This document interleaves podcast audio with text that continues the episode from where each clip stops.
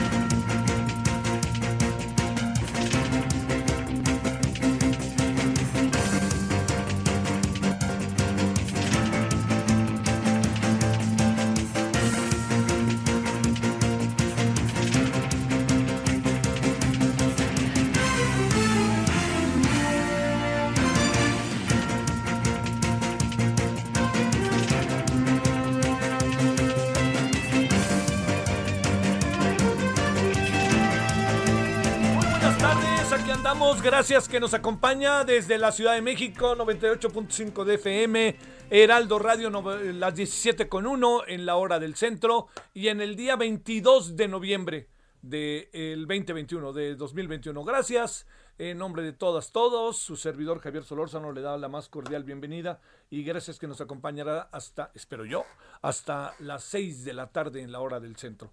Bueno, eh, estuvimos unos días fuera, como usted seguramente se pudo percatar, si es que nos hace el favor de escucharnos. Anduvimos en Mérida. Eh, muy interesante muchas cosas, ya las hablamos en su momento. Por supuesto, estos asuntos, eh, si me permite, están, este, se, van, se van, este, como, están en, están en curso, ¿no? O sea, hay un momento climático, pero después hay que ver qué pasa con ellos en la medida en que avanzan los días. Por ejemplo, nos vamos a mantener con una atención grande a todo lo que tiene que ver con el turismo, cómo va a ser, cómo le vamos a entrar, qué es lo que se va a hacer, porque hay algo que no se puede perder de vista, oiga. No lo pierda usted de vista. Eh, a ver, ¿usted está pensando salir a fin de año o no? Aunque sea a la esquina, digamos, a, no sé, los que vivimos en la Ciudad de México, el lugar más cercano, Cuernavaca, por decir algo, pasar un día o irse a ver a las pirámides o irse a Tepozotlán, a Tepoztlán, en fin, bueno, todo eso es turismo. Y entonces tenemos que crear las mejores condiciones para ello, para el desarrollo del turismo. Y entonces, pues este, hay muchas variables. La variable más importante pues es la pandemia. Hay otras variables que se acercan, ¿no? que tienen que ver con el tema de la seguridad, que no se puede generalizar pero hay muchas cosas que por ningún motivo podrían, deberíamos de pasar por alto por la sencilla razón de que, eh, digamos, eh, viene un problema grave con el tema de la seguridad, muy claramente localizable en Tulum. Todo Tulum está igual o no. Eso, eso es muy difícil hacerlo ver, muy difícil porque crea un antecedente. Bueno, entonces, todo eso al final de cuentas se lo estoy contando porque ya estaremos a lo largo de muchos días hable y hable y hable sobre el tema y veremos qué es lo que, lo que acaba este, pasando. Bueno, ese es uno de los asuntos. El otro es, eh, mire, todavía hay mucha, todavía hay mucha, eh, muchos comentarios y me parece que, que es lógico que así sea y ojalá nos sirva de mucho de algo que, como yo digo, ojalá el presidente se dé cuenta que eh, los viajes no solo ilustran, como dice el dicho, con bastante sentido. ¿Por qué dice el dicho los viajes ilustran? Porque uno va a conocer algo que uno no conoce. Y entonces ilustran, se forman, este, tenemos nuevos elementos para ver la vida, eh, y sobre todo cuando uno tiene un cargo como el del presidente y que el presidente este, pues es un hombre que a donde, a donde va nos representa, a donde va. Entonces, el hecho de que haya ido quizás un poco contra su voluntad a Nueva York y a Washington en un periodo de dos semanas, quizás no es lo que él quería, Pero cuando digo que los viajes no solo ilustran, es ojalá se haya dado cuenta de muchas cosas, de muchas otras cosas que tienen que ver con la relevancia que tiene que él esté presente, físicamente presente. Y yo creo que esta sería una de las de, los grandes, grandes asuntos que tendríamos nosotros que colocar en primerísimo nivel para hacer ver no que el presidente se vuelva este tanto sabe cómo le decían a López Mateos López Paseos no porque recorrió el mundo y recorrió el mundo pero bajita la mano le diría fue muy importante. Establecimos relaciones con muchos países que ni siquiera creo que esos países sabían que existíamos. O a lo mejor nosotros tampoco sabíamos que existían esos países, lo digo metafóricamente, por supuesto. Y luego también está la otra parte. La otra parte, por ejemplo, con también otro que le dio por viajar y viajar y viajar fue Echeverría.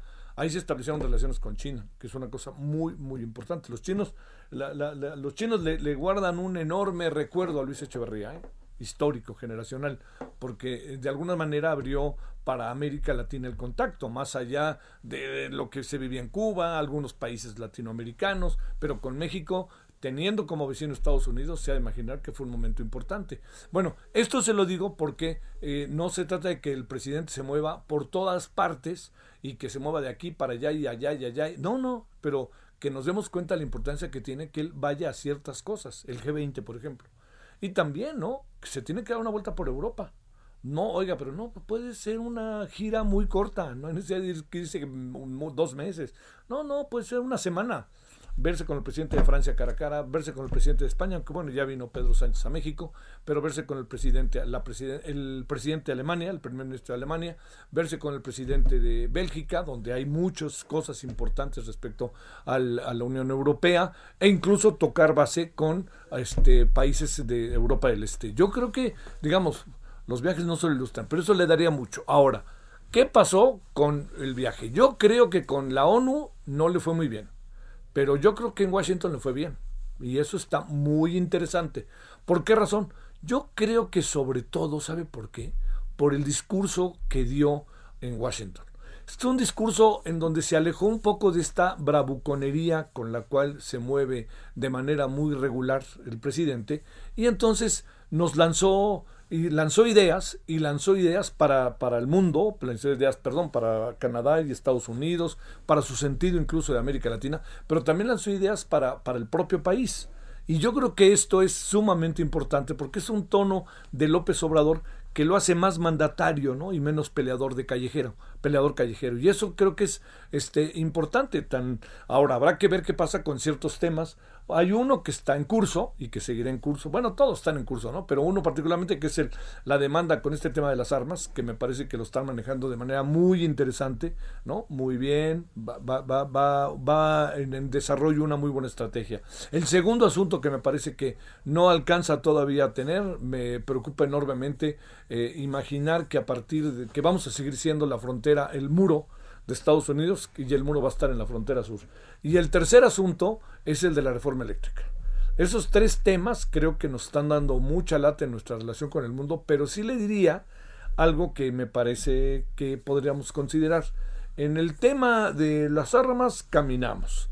En el tema de la reforma eléctrica, ahí están aquellos a los que el presidente les pide apuren la reforma, apuren la reforma y ya la avienta. Y el presidente dice, es que le dije a Justin Trudeau, no, pues es que nomás roban. Pues entonces, señor presidente, si roban, ¿por qué no mete a la cárcel a los que roban?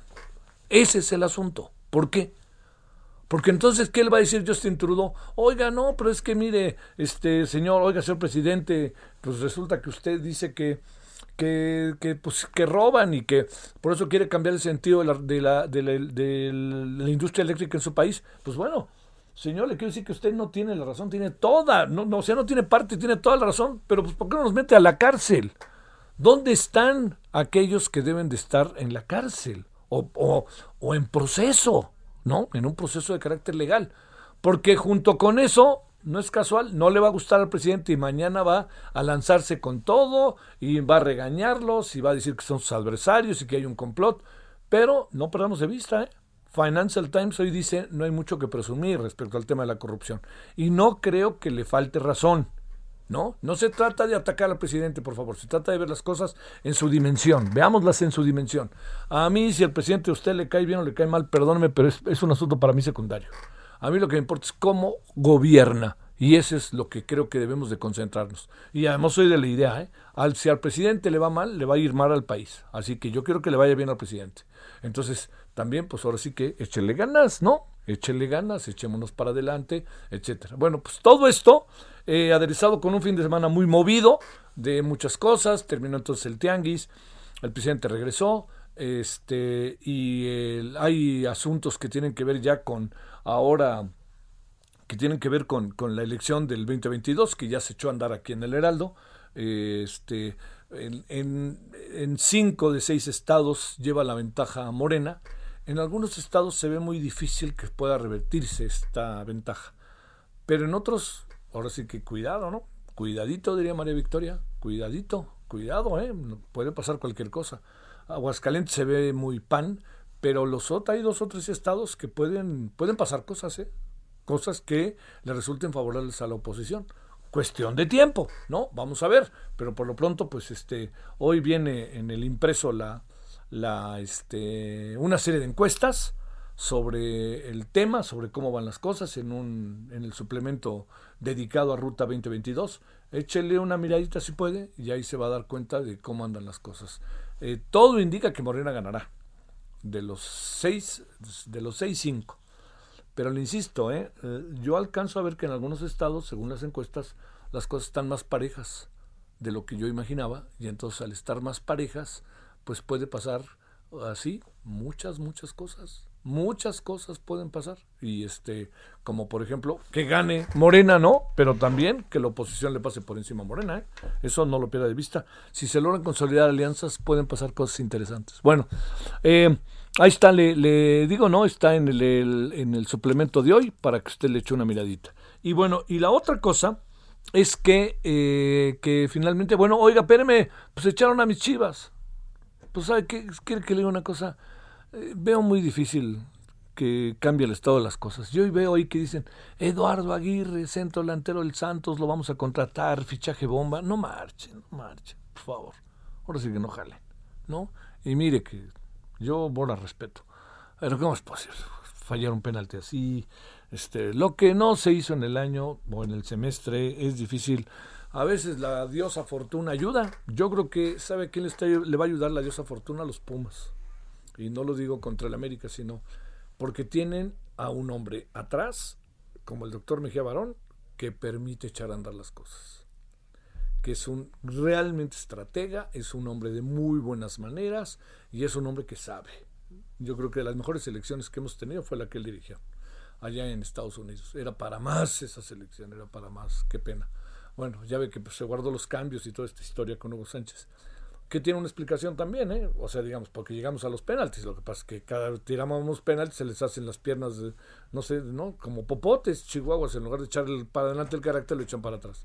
Pero este, yo creo que este, lo de Chivas, doloroso pues, desde donde se vea, pero fíjese que se puso bueno, porque yo, yo dije que el que gane Monterrey Cruz Azul iba a llegar a la final, ¿no? Y no sé si incluso quede campeón. Yo creo que Monterrey ya se, ya se tumbó al América, ya se, este, ya se eh, tumbó al Cruz Azul y al que le pongan enfrente, ¿eh?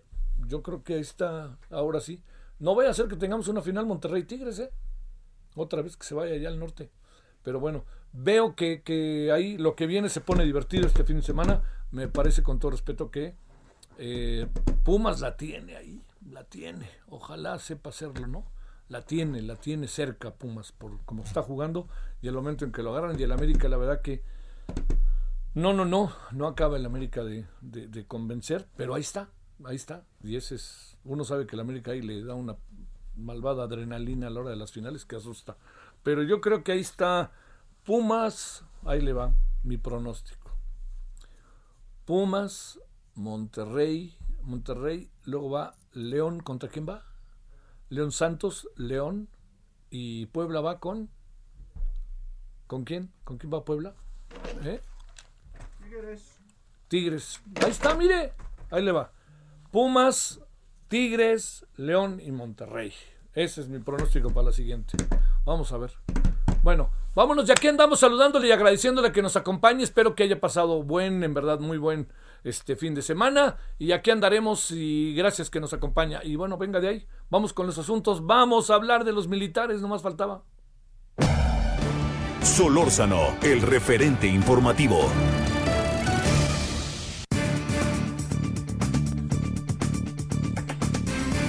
Muchas cosas pasaron este fin de semana. Una de ellas tuvo que ver con un secretario de la Defensa Nacional que se echó para adelante y casi poco faltó para que nos dijeron voten por la 4T. Oh, señor secretario, por ahí no va. Pero veamos dos asuntos. Primero, eh, gracias Ernesto López Portillo, coordinador del programa de seguridad ciudadana de la Universidad Iberoamericana. Eh, él, le recuerdo, fundó y dirigió el INCIDE, el Instituto para la Seguridad y la Democracia. Ernesto, como siempre, mi agradecimiento. ¿Cómo has estado?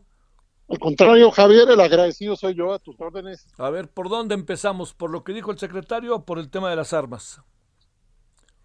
Bueno, lo que dijo el secretario, si te parece, entramos primero, eh, tiene una relevancia mayúscula, porque por más mesurada que quiera ser nuestra mirada, por más eh, por más precavidos que seamos en nuestra observación a las palabras del secretario, ah. no hay manera de salirse de la preocupación. ¿Por qué? Porque si algo caracteriza la credibilidad, la legitimidad y la confianza hacia las Fuerzas Armadas, es eh, su institucionalidad. ¿Qué quiere decir esto? Bueno, que las Fuerzas Armadas, después de muchas broncas en la historia de este país, las Fuerzas Armadas lograron separarse de los proyectos políticos que ocupan los gobiernos y constituirse en un referente precisamente institucional que no se sujeta, no se condiciona, no se somete a los intereses políticos, por supuesto también legítimos, pero propios de gobiernos que son pasajeros y que tienen ideologías específicas y que no están de ninguna manera sujetos a ese mismo parámetro de institucionalidad que tienen las Fuerzas Armadas.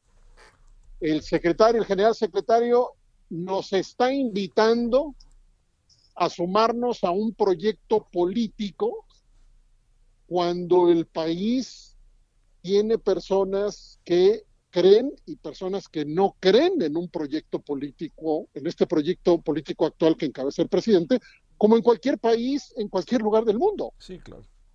Las Fuerzas Armadas no están diseñadas para sujetarse y mucho menos para invitar nunca a sumarse a proyecto político alguno, a menos que, y aquí es donde está la alerta mayor, a menos que las Fuerzas Armadas hayan decidido ellas mismas sumarse a ese proyecto político, lo cual las desnaturalizaría completamente de, de esa función de anclaje institucional que formalmente representa a todo el país, a las instituciones del Estado, no a un gobierno determinado, Javier.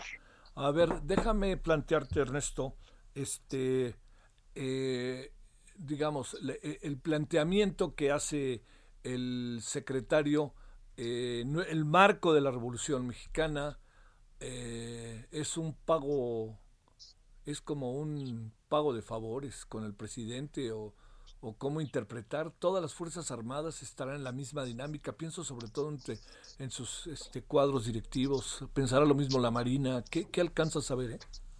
Distingamos lo que podemos afirmar y lo que no. Sí, claro. Lo que podemos afirmar es que este presidente le ha dado recursos particularmente a la Sedena que no le había dado otro presidente. Recursos y atribuciones y funciones de facto que no le había dado otro presidente. Eso ya lo sabemos. Esos son los hechos. Los hechos implican que este presidente López Obrador ha decidido jalar la cobija del presupuesto federal en beneficio de las Fuerzas Armadas y descobijar otras cosas. Porque si tú le das un peso federal a una cosa, se lo dejas de dar a otra. Esto significa que este presidente le ha, ha decidido fortalecer, incluso más allá de la Constitución, a las Fuerzas Armadas. Eso es lo que sabemos. Sí. Lo que hemos recibido testimonios desde mucho tiempo atrás, lo que yo personalmente he podido recoger en testimonios de representantes de las Fuerzas Armadas, es siempre una, una división interna respecto a lo que los presidentes piden en uno y en otro momento y particularmente lo que piden en materia de seguridad pública. ¿Qué quiero decir? Yo no sé que exista, nunca he podido confirmar que todas las Fuerzas Armadas estén de acuerdo con lo que se les pide en materia de seguridad pública y por el contrario siempre he podido confirmar al menos testimonios de eh, jerarquías superiores en el sentido de que hay discusión interna, hay diferencias de opinión y esas diferencias de opinión no se llevan afuera. Se tramitan al interior de las propias Fuerzas Armadas en un marco de lo que entienden ellas, las Fuerzas Armadas, como lealtad y disciplina. Esto que dijo el secretario puede provocar divisiones internas en esta línea, la hipótesis es que sí. Y hasta ahí llega mi capacidad Sí. de poder aproximarme porque no lo hemos confirmado y probablemente no lo vamos a confirmar, Javier, porque las Fuerzas Armadas no deliberan, al menos en lo que se refiere a sus diferencias internas, no deliberan públicamente, aunque sí son ya un actor político deliberativo, que es diferente. Desde Cienfuegos para acá, hubo un cambio importantísimo en la historia de este país, en la historia contemporánea, siendo el general Cienfuegos, el entonces general secretario Cienfuegos, el primero que salió a hacer declaraciones continuas a medios de comunicación respecto a si querían o no querían hacer funciones de seguridad pública. Acuérdate aquella famosa entrevista que le da al periódico El Universal, en donde dice nosotros no nos formamos para ser policías. Ey. Yo, yo tengo esas palabras. Entonces, cuidado porque sí tenemos ya a Fuerzas Armadas haciendo deliberación pública.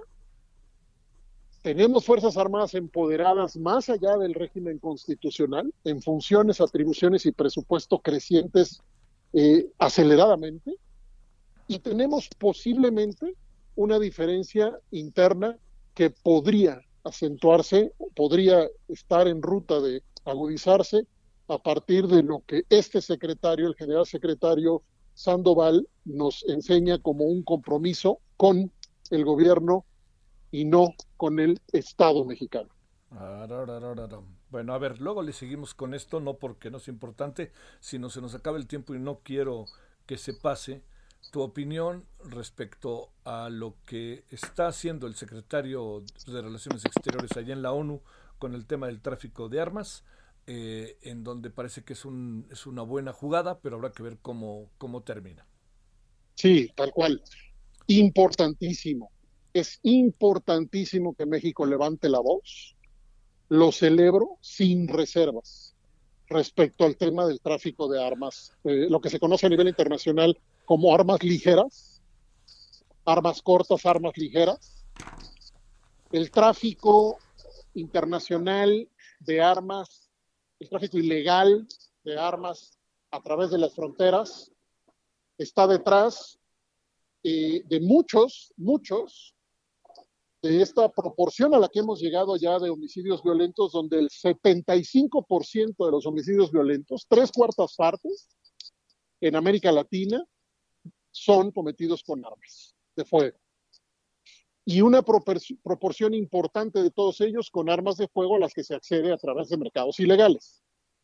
Entonces, celebramos el llamado. Segundo, la estrategia tendría que ser multidimensional porque requieres cambios en la política, cambios jurídicos, cambios culturales. Necesitas una estrategia de diplomacia intensa, consistente en el paso del tiempo, en donde se propongan nuevas herramientas jurídicas de control, en donde Estados Unidos, que es el principal proveedor de armas ilegales para México, modifique sus propios parámetros de prohibición del mercado, entre otros muchos temas, Javier, y está por verse, como bien lo dices tú. Vamos a ver si México sostiene esta voz, porque no se trata de levantar la voz, se trata de sostener una estrategia consistente que va a enfrentar enormes resistencias en el mundo. Te mando un gran saludo, Ernesto López Portillo, y gracias. Abrazo, Javier. Gracias. Pausa.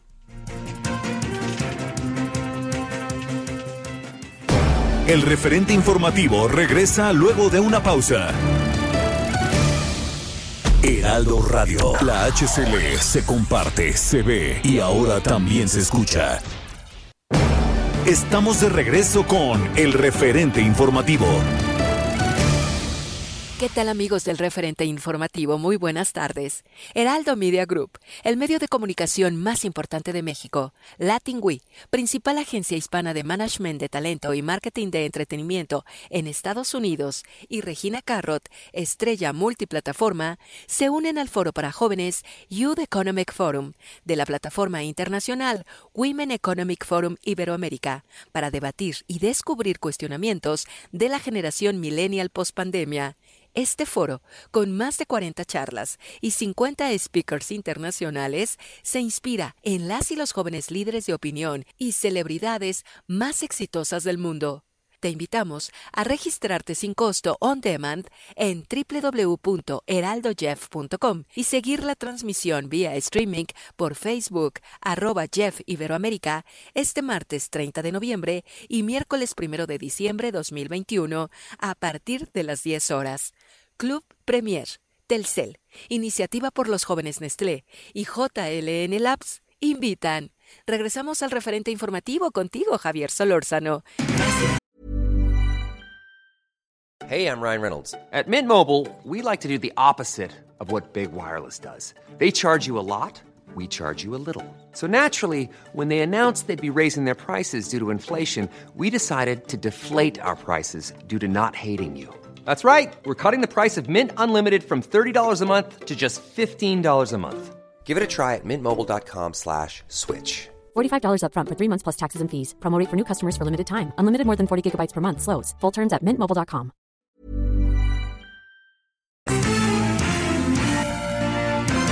Esperamos sus comentarios y opiniones en Twitter. Arroba Javier Solórzano. Arroba Javier Solórzano.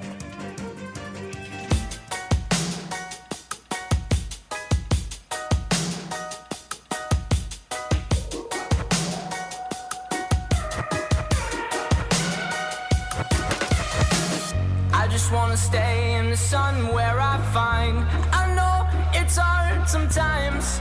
Pieces of peace in the sun's peace of mind. I know it's hard sometimes.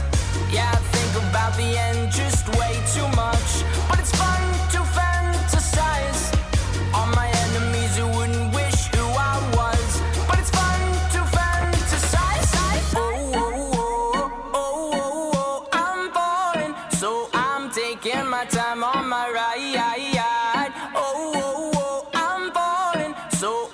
17:32 en la hora del centro. Estamos hoy en eh, ayer, eh, el día de ayer, el dúo musical estadounidense 21 Pilots o Pilots, sí. Cerró el festival del Corona Capital con un aforo de cerca de 62 mil personas muertos de frío, pero poco importó porque todos estaban, este, en verdad que la pasaron bien. Esto se llama Ride. Estuvo bien el Corona Capital. Qué bueno y que ojalá siga y fue una buena oportunidad para que estamos de vuelta, diría yo. Bueno, ahora son las 17.32 en la hora del centro. All these questions they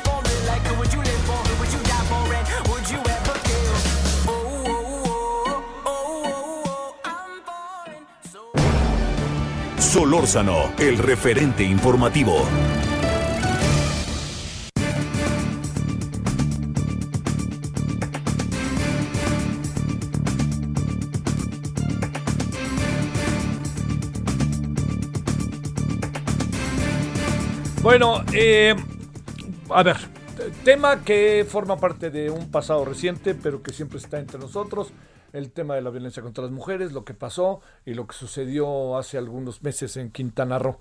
Eh, Norma González Benítez es la jefa de la Unidad de Derechos Humanos de Amnistía Internacional México. Maestra, ¿cómo has estado? Buenas tardes. Hola Javier, ¿qué tal? Buenas tardes. Gracias por la invitación. Un saludo a tu público. Muchas gracias. Gracias a ti más bien. A ver, eh, ¿qué pasó el día 9 de noviembre del 2020 en Quintana Roo, Cancún? ¿Qué investigaron? Y para que tengamos memoria, ¿no, Norma? ¿Qué fue lo que pasó, pues? Mira, hace un año, el 9 de noviembre, unos días antes de esta fecha, eh, en Cancún hubo una desaparición de una de una mujer de una escuela en, Quintana Roo y a los días, eh, justo el 8 de noviembre, en la más bien 9 de noviembre en la madrugada aparece su cuerpo en condiciones sumamente eh, tristes condiciones, todo apuntaba que se trataba de un feminicidio. Y eh, lo, lo, fuerte de esta situación es la forma en la que pusieron las fotos con el cuerpo, la noticia ¿no? sobre lo que había sucedido. Y esta indignación genera que muchas mujeres al siguiente día, o más bien ese día por la tarde, tomarán las calles de Cancún, que fue lo que sucedió el 9 de noviembre. Salen mujeres a manifestarse en contra de la violencia contra las mujeres, pero también exigiendo que las autoridades investigaran el caso de Alexis, que es, el nombre de, la mujer que, fue asesinada, para que investigaran eh, lo que había ocurrido, ¿no? Entonces, bueno, salen a las calles, toman toman la fiscalía, van rumbo al ayuntamiento y en este en este momento salen policías del ayuntamiento a disparar en contra de las mujeres.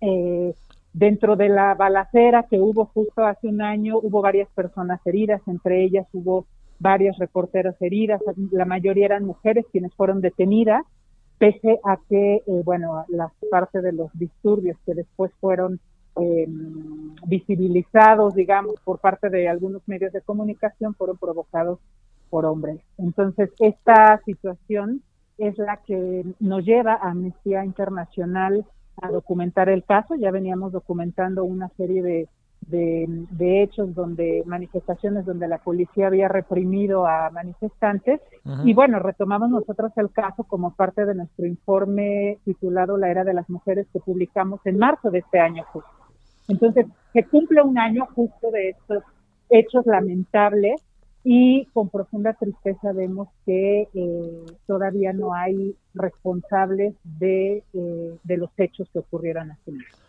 A ver, ¿y qué, qué diagnóstico tienen ustedes de lo que pasó? Mira, nuestro diagnóstico es, em, me voy a ir un poquito más a, digamos, al contexto de lo que está sucediendo en el país. Sí. Eh, cuando nosotros empezamos a documentar eh, estos hechos, documentamos varias manifestaciones en la Ciudad de México, en el Estado de México, León, Guanajuato, Sinaloa, y el último de los casos que documentamos fue Cancún. Eh, nosotras iniciamos esta documentación de represión policial porque lo que nosotras observamos fue eh, la instalación de un patrón en México donde cuando son mujeres quienes salimos a manifestarnos en las calles, lo que observamos es que em, hay una serie de violaciones a derechos humanos que desgraciadamente se aprecian en el común de las manifestaciones, ¿no? Eh, detenciones arbitrarias, entra la policía, reprimir, eh, uso de armas no letales para contener las protestas, etcétera. Sin embargo, cuando son mujeres quienes salen a manifestarse, además de todas estas violaciones a derechos humanos, lo que observamos es una violencia con una connotación de género. Y esto lo apreciamos a partir de los propios comentarios que hacen policías hacia las mujeres, comentarios sumamente misóginos, machistas, eh, les dicen a las mujeres que para qué salen a manifestarse cuando su lugar está en las casas, cuidando a los hijos, al marido, etcétera, etcétera. Y con más eh, eh, grave preocupación lo que observamos es que incluso documentamos abusos sexuales por parte de policías en contra de mujeres. Entonces, estas manifestaciones eh, han tomado mayor fuerza por el incremento de la violencia contra las mujeres, que fue justo el caso de lo que ocurrió en Cancún hace un año. El feminicidio de Alexis no es un caso aislado. México es uno de los países donde la violencia contra las mujeres va en aumento. Recordemos que en México cada día son asesinadas 10 mujeres y de esos 10 asesinatos, por lo menos 3 de estos asesinatos son feminicidios, es decir, que se asesina a las mujeres por el solo hecho de ser mujeres. Y aunado a eso, vemos un, con tristeza que para esta administración eh, han habido una serie de declaraciones donde se minimiza el problema, lo cual ha generado que las mujeres salgamos a las calles con un enojo completamente justificado, que fue lo que sucedió en Cancún. Entonces, salen las mujeres a manifestarse y la represión policial en su contra, insisto, no fue un caso aislado, pero lo que sí vemos, digamos, de distinto a los otros casos que documentamos es el uso de armas de fuego, ¿no? Digamos que ha sido el caso en México que, que, más, eh, eh, con más preocupación por todo lo que pudo haber ocurrido. Pudo haber ocurrido una masacre ese día. Y eh, también lo que observamos como parte del diagnóstico de lo que sucede en Cancún es que en Cancún está la presencia de lo que se conoce como el mando único. Es decir, que las fuerzas policiales locales están de alguna forma subsidiadas a eh, las fuerzas policiales estatales.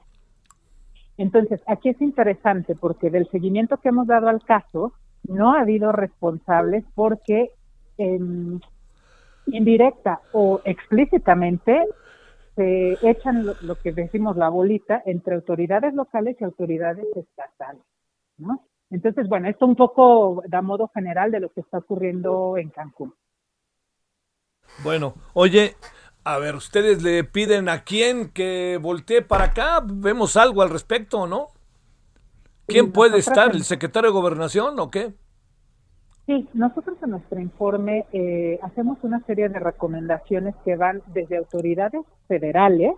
A las autoridades federales lo que pedimos es, que explícitamente haya un reconocimiento público de la importancia de las protestas eh, encabezadas por mujeres porque este mensaje que mandan diciendo que las mujeres somos violentas, somos eh, salimos a hacer destrozos a la calle sin considerar los motivos por los cuales las mujeres salen a manifestarse, manda un mensaje que se potencializa no solamente en los medios de comunicación, sino incluso en otros estados, que fue lo que ocurrió en el estado de Cancún.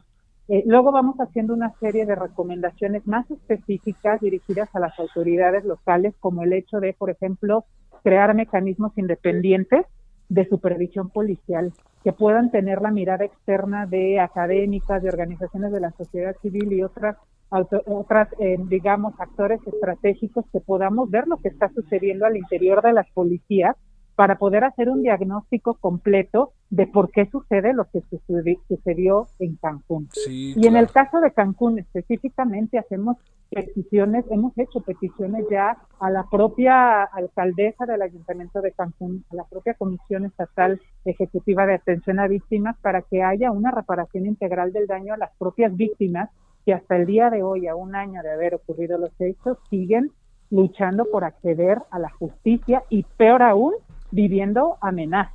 Híjole, híjole. Bueno, oye, este, eh, y esperaríamos una respuesta, ¿no, Norma? ¿O qué? Sí, esperaríamos una, una respuesta además urgente porque, eh, eh, como bien sabes, bueno, en el, día de hoy nosotros publicamos una carta abierta dirigida al secretario de Gobernación de, de, este país, a quien, por cierto, me gustaría aprovechar este espacio para también eh, emitir nuestras condolencias por el lamentable fallecimiento de la mamá del secretario. Eso eh, sí lo tenemos muy presente y bueno, ante todo eh, damos nuestro más sentido pésame por lo que está el proceso que está pasando.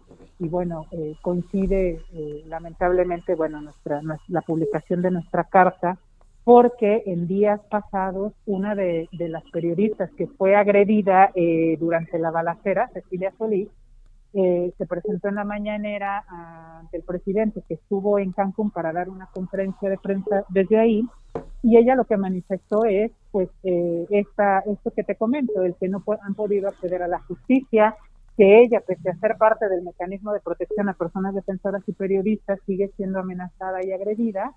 Y bueno, en esa conferencia mañanera el presidente abiertamente quiere instrucciones para que el secretario atendiera su situación y hasta el día de hoy no hemos recibido una respuesta. Entonces, esta carta abierta que emitimos y que también le hicimos llegar mediante eh, correo electrónico es para eh, eh, digamos, en seguimiento a esta petición del propio presidente y para iniciar con el diálogo, ¿no? Y el diálogo abierto y poder, eh, de alguna forma, que ellos atiendan las peticiones tanto de Cecilia Solís como de, de, la propia situación que se vive en Cancún. Sí. Pues este, Norma, seguiremos, ¿no? Ahí te prometo que seguiremos y estaremos viendo y te agradezco mucho que hayas estado, Norma González Benítez, maestra jefa de la Unidad de Derechos Humanos de Amnistía Internacional México, que estuviste con nosotros. Muchísimas gracias por el espacio y bueno, estamos en contacto. Claro que sí. Gracias. Buenas tardes. Vámonos ahora a las 17.44 en la hora del centro. Solórzano, el referente informativo.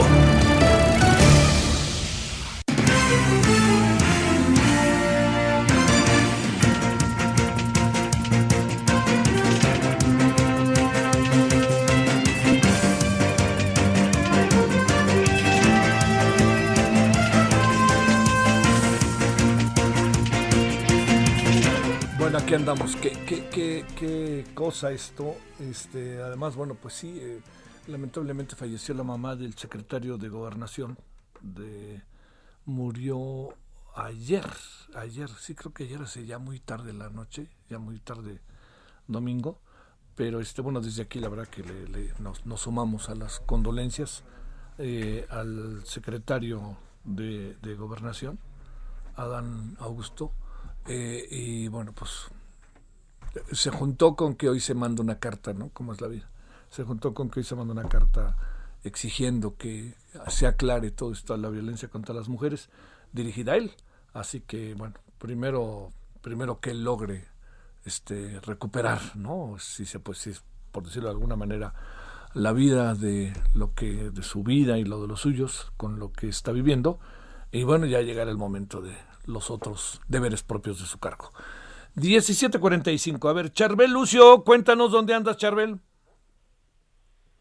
¿Qué tal, Javier? Buenas tardes. Pues te platico que en Michoacán, eh, pues este fin de semana recrudeció la violencia y es que desde eh, la mañana del pasado sábado hasta la mañana de este lunes la violencia y los homicidios eh, pues incrementaron, se, se perpetraron al menos 22 asesinatos en distintos puntos del Estado. Eh, en el transcurso del sábado, cuatro personas fueron asesinadas con arma de fuego. Dos de estas víctimas eh, pues murieron en un ataque armado que se registró en un bar de Cuitzeo. Eh, mientras que el día domingo se cometieron otros 18 homicidios. De estos casos sobresale el hallazgo de cinco cuerpos que envueltos en plástico y cinta industrial que fueron arrojados en una carretera del municipio de Tangabandapio, donde recordarás Javier apenas el pasado 1 de noviembre fueron masacrados por el crimen organizado 11 adolescentes y jóvenes de la tenencia de Tarecuato. Otro eh, asesinato, otros cuatro asesinatos ocurrieron eh, durante la realización de un, eh, un jaripeo clandestino en el municipio de Zitácuaro. y bueno, en este hecho también quedaron cerca de 11 personas lesionadas. Esa es la información desde Michoacán. Qué cosa, mi querida Charbel, no hay fin de semana en que la situación esté tan ruda, ¿no? A ver, 22 asesinados en 48 horas en diferentes lugares, pero donde está lo fuerte es en el ataque en este palenque, que supongo que pues será bronca otra vez entre unos y otros de la delincuencia organizada. Así es, se presume que pues evidentemente detrás de este ataque pues hubo eh, algún grupo criminal involucrado. Eh, y bueno, sobre estos hechos, el gobernador Alfredo Ramírez Bedoya dijo que la violencia en la entidad es inercial desde hace seis años, fecha en la que, eh, pues hacemos cuentas, fue el, cuando comenzó la gubernatura de quien ahora es el exmandatario de Michoacán, Silvano Aureoles Conejo. Y bueno, el gobernador actual dijo que la responsabilidad primero será estabilizar este tema, este delito del homicidio doloso, para poco a poco irlo eh, llevando a la baja. Eh, pues suena, se dice fácil, ¿verdad? Pero vamos a ver, eh, pues, cuál es el actuar de las autoridades en este sentido. Te mando un saludo, Charbel. Buenas tardes. Seguimos pendientes. 17:48 en la hora del centro. Solórzano, el referente informativo.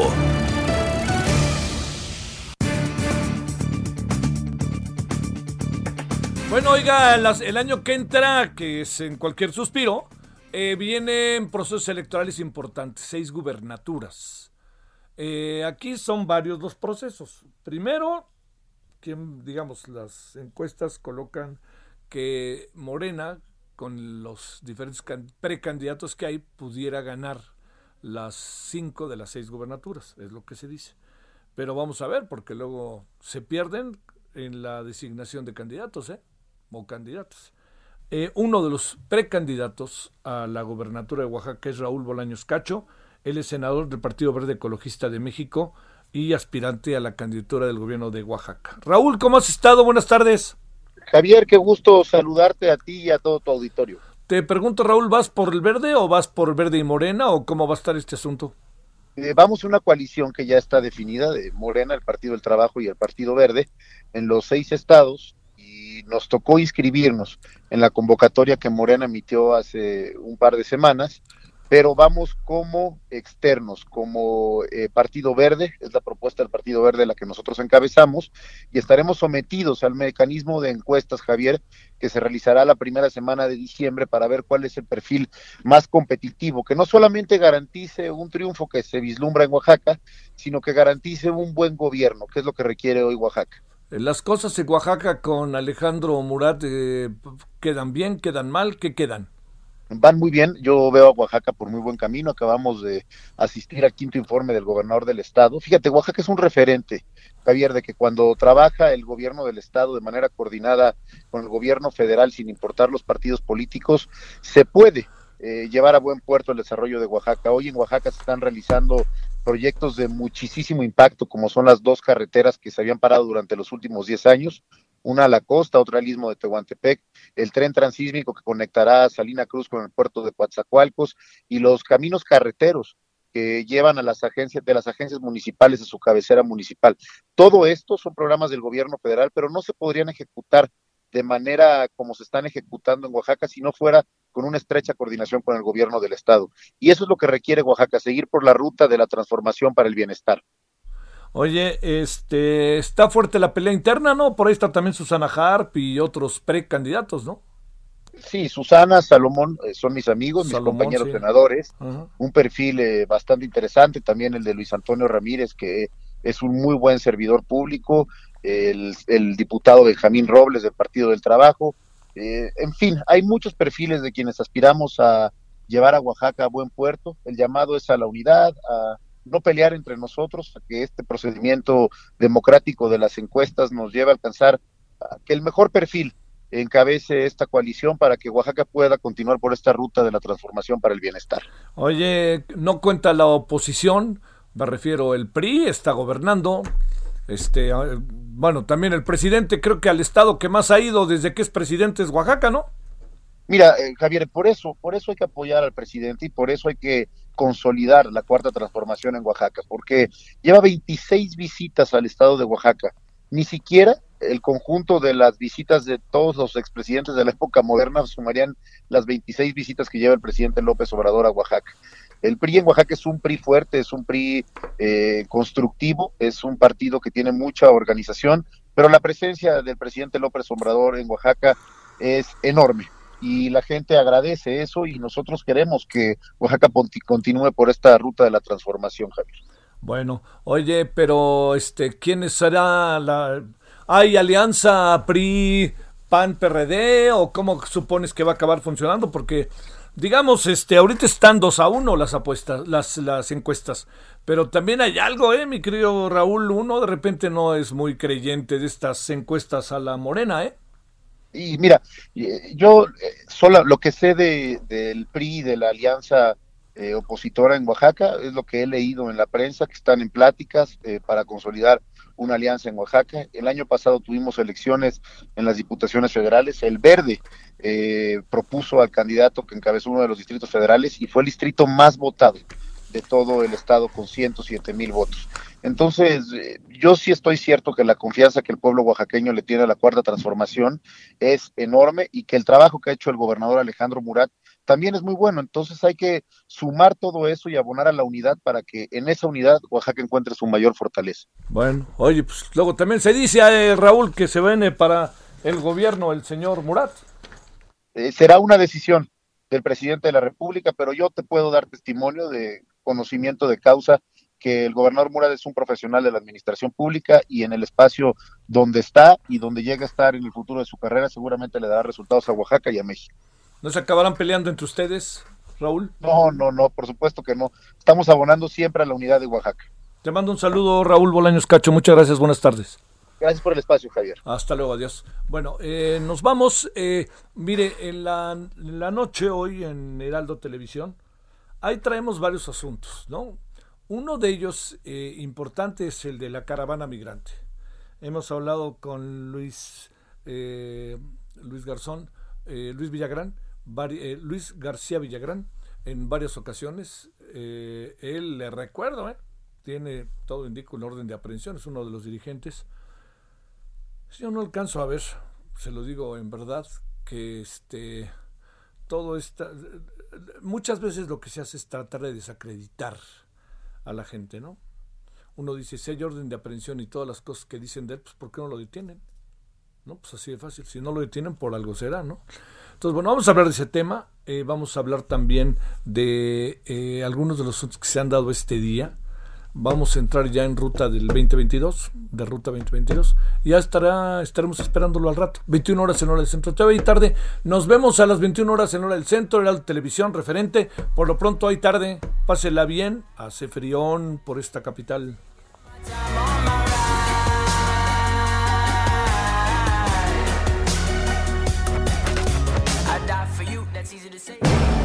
Hasta aquí, Solórzano, el referente informativo.